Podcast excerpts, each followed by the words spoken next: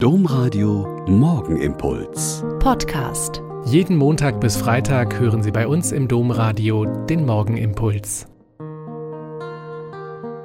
Mit Schwester Katharina, Franziskanerin in Olpe. Ich begrüße Sie herzlich zum gemeinsamen Beten in dieser Weihnachtswoche. Die Kirche feiert heute einen Apostel, der gleich mehrere Funktionen hat.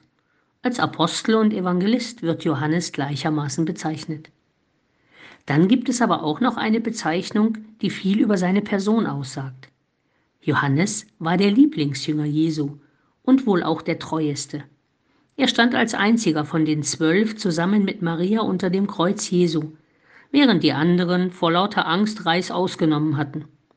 Er war es auch, der bei der Auferstehung als erster von den zwölf am leeren Grab angekommen war, aber dann doch dem Petrus den Vortritt ließ.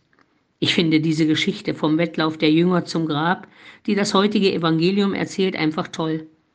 Johannes ist schneller als Petrus und lässt diesen aber aus Respekt den Vortritt.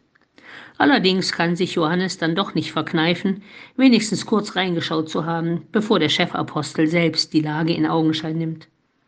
Aber dann, nachdem Petrus alles ordnungsgemäß inspiziert hat, geht auch Johannes in das Grab hinein. Und dann heißt es am Ende des Textes nur noch, er sah und glaubte.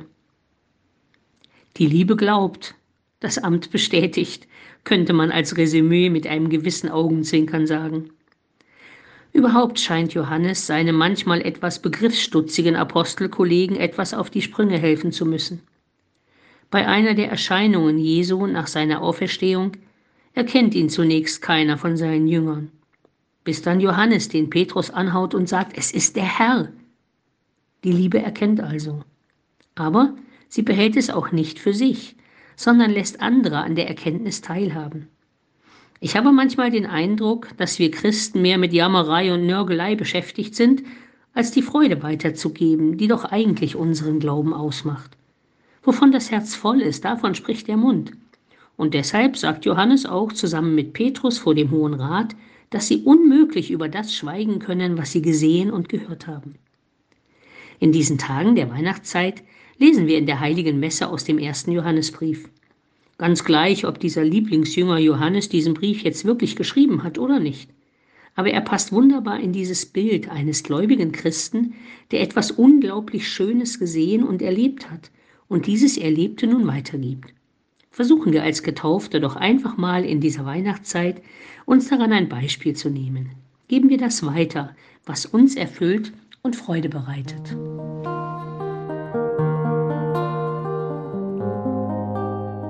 Der Morgenimpuls mit Schwester Katharina, Franziskanerin aus Olpe, jeden Montag bis Freitag um kurz nach sechs im Domradio. Weitere Infos auch zu anderen Podcasts auf domradio.de.